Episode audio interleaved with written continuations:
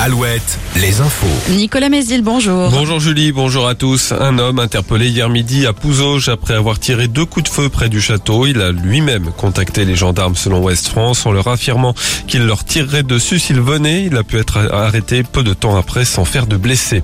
L'examen à partir de ce lundi à l'Assemblée de la proposition de loi Valtou contre laquelle une partie des médecins libéraux sont vent debout.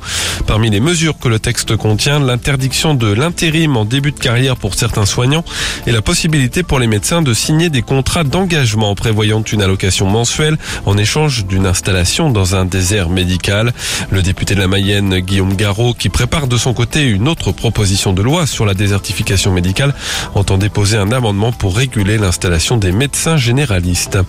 Cinq palettes de dons vont partir euh, ce lundi de la région de Segré en direction de l'Ukraine via l'île de France. Ce chargement comprend notamment des médicaments et du matériel médical ainsi que des aliments des aliments pour animaux.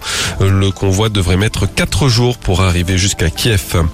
L'inauguration à tour de quatre passages piétons aux couleurs de l'arc-en-ciel, une manière pour la ville de marquer son soutien à la communauté LGBTI et au centre LGBTI après la série de dégradations et d'attaques subies depuis le début de l'année.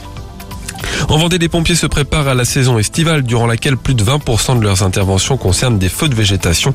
Les départs de feu sont à 90% d'origine humaine, par des barbecues, des mégots de cigarettes par exemple. L'Office national des forêts va jouer un grand rôle de prévention auprès des Vendéens et des touristes. On écoute Nicolas Janot, le directeur départemental de l'ONF.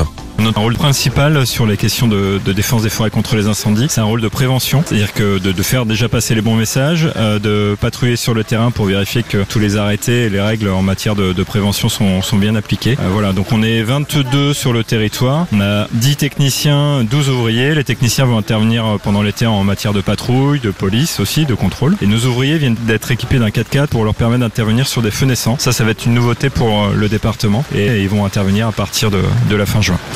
Du handball dans l'actualité sportive. On connaît déjà les affiches des 16e de finale de la Coupe de France masculine la saison prochaine. Angesco recevra Toulouse, le Saran-Loiret handball l'affrontera Bordeaux-Bruges-Lormont.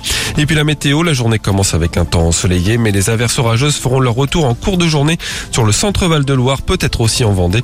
Des maxi 25 à 28 degrés.